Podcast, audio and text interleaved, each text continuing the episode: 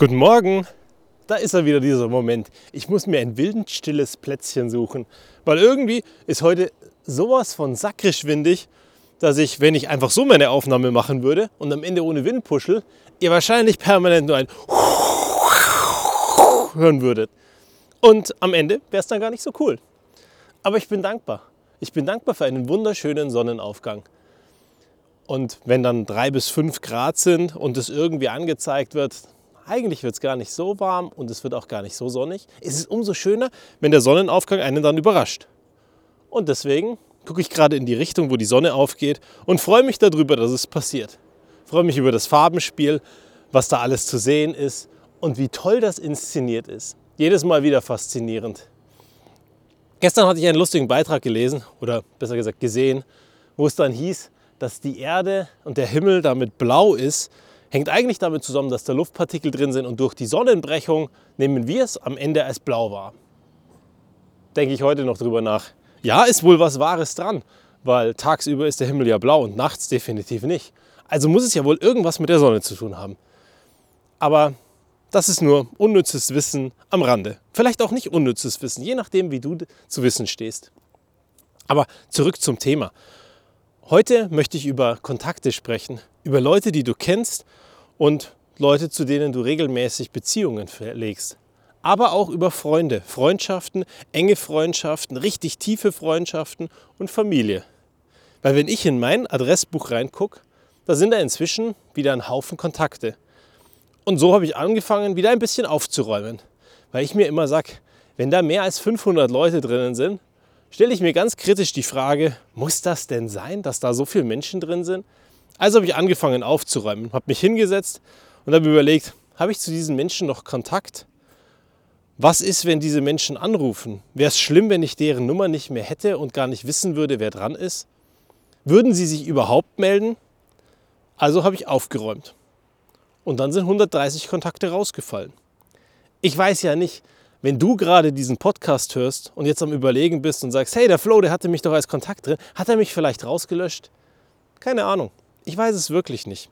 Aber es ist auch nicht wichtig. Wichtig ist, dass wir die Kontakte in unseren Adressbüchern drinnen haben von den Leuten, die uns wirklich wichtig sind, mit denen wir Beziehungen haben, zu denen wir Beziehungen pflegen und zu denen wir gerne Kontakt haben. Oder mit denen wir regelmäßig zu tun haben. Weil vielleicht hast du auch geschäftliche Kontakte in deinem Telefon oder sehr wahrscheinlich, wenn deine Firma ihren Job richtig macht. Dann hast du es nämlich privat und dienstlich nutzbar gemacht bekommen.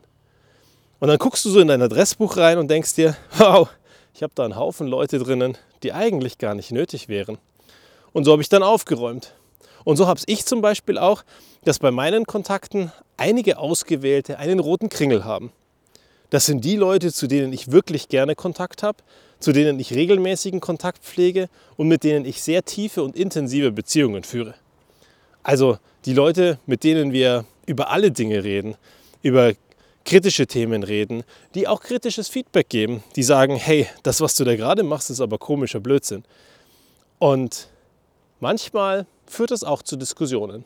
Selten haben Leute wirklich mein Telefon in der Hand. Aber wenn dann irgendjemand mal ein Telefon von mir in der Hand hat und dann da reinguckt und dann fragt, hey, wieso habe ich denn keinen roten Kringel, frage ich mich immer, ja, gute Frage. Warum eigentlich nicht?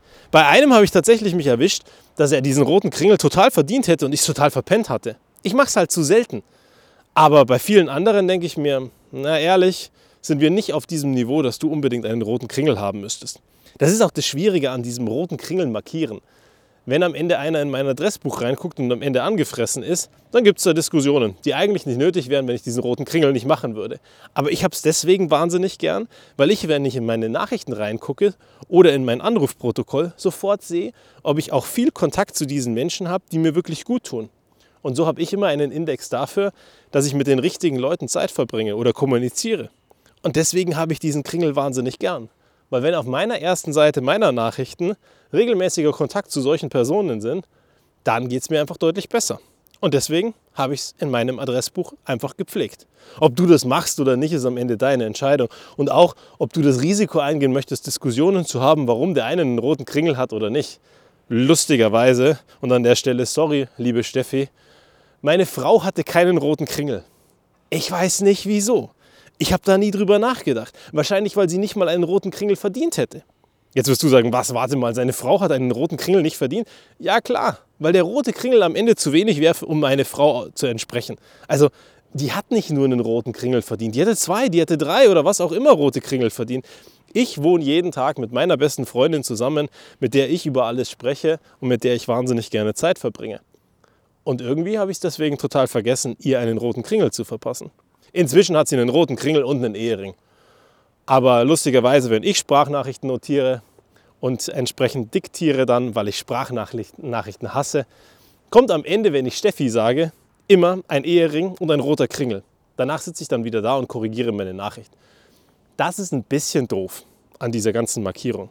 Mal gucken, vielleicht überarbeite ich dieses System oder schaue mir zumindest mal genauer an, wie ich es technisch hinbekommen würde. Zum einen, dass es keiner sieht, aber ich trotzdem. Und zum anderen, dass es bei der Sprachdiktatfunktion nicht mehr so blöd funktioniert. Aber wie auch immer, mein Appell an dich heute ist, wenn wir schon das Jahr neu beginnen und einige Sachen brechen und aufräumen, dann räum doch mal mit deinen Kontakten auf. Und dann schauen wir mal, wo diese Reise hinführt. Bis zum nächsten Mal.